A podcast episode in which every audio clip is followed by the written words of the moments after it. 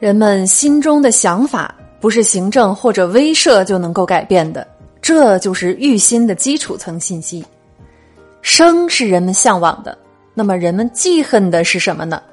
接下来文中就说了：“人既利贪，是廉者治也；众怨不积，惩恶勿纵。”人们记恨官吏的贪婪，向大家显示自己的廉洁才是聪明之举。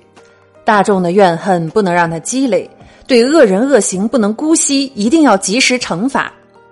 首先呢，这个利呀，就是组织里的中层，人际利贪呢是有前提范围的，一定是这个人所在的系统内的利。好比说，美国要是有什么官员或者什么老总贪污受贿、侵吞公司的资产，我们中国公民是不会记恨的，因为这跟我们有半毛钱关系啊。况且，恐怕还会有很多国人觉得美国这样的人越多越好吧。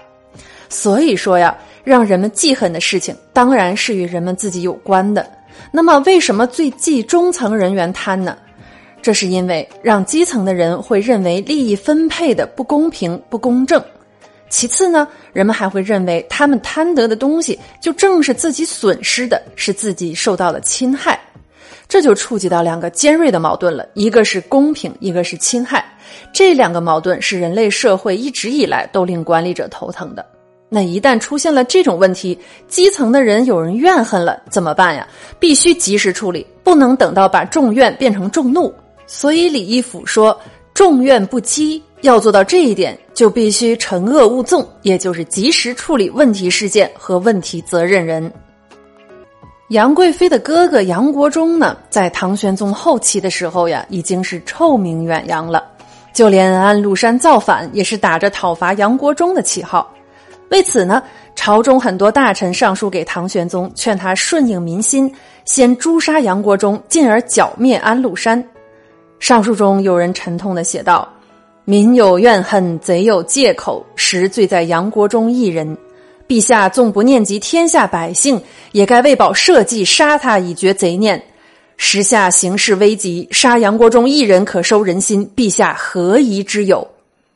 但是呢，唐玄宗宠信杨氏一族已不是一两天的事儿了，所以他仍然没有开悟，反而斥责群臣说：“杨丞相与南安禄山势不两立，多次提醒朕严防安禄山反叛，只怪朕为贼所欺，终有今日之患。于此观之，杨丞相乃忠心可嘉、竭诚为国，自觉非奸佞之徒了。”唐玄宗非但不责罚杨国忠，反而授之以重权。人们更加气愤了。杨国忠呢，心惊胆战，他不以国事为重，反而趁机报复那些反对他的人。大将哥舒翰领二十万大军把守潼关，杨国忠认为这对自己构成了致命的威胁，于是他就向唐玄宗进谗言说：“哥舒翰据关不战，恐有异心，陛下当催其出关进攻。”唐玄宗不识其间，便下命令让哥舒翰出击。哥舒翰回奏说：“安禄山久袭用兵，不可轻敌。贼兵远来，力在速战。我军据险而守，日久必胜。一旦贸然进攻，就中了贼人的诡计了。”但是呢，唐玄宗在杨国忠的鼓噪下，拒不纳谏，仍然严命哥舒翰进击。结果二十万大军全军覆没，潼关失守。唐玄宗只得弃京向四川逃去了。在逃亡的途中。杨国忠仍然是一副盛气凌人的样子，并且他还经常责骂士兵，怪他们走得太慢。士兵们呀，于是更加痛恨他了。可是杨国忠这个人呢，竟然丝毫没有觉察。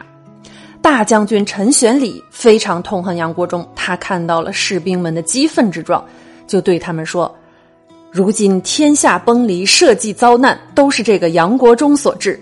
若不诛此元凶，何消此恨？”他现在还作威作福，没有一点悔改，我们冒死也要除此大害。陈玄礼话未说完，士兵们已经是齐声叫好。他们不仅乱刀砍死了杨国忠，还杀死了他的儿子杨轩以及韩国夫人和秦国夫人。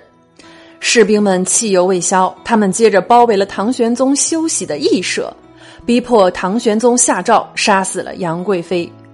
为了保命，唐玄宗只得命令杨贵妃自缢。将士们一见贵妃已死，这才向唐玄宗请罪，不再生事。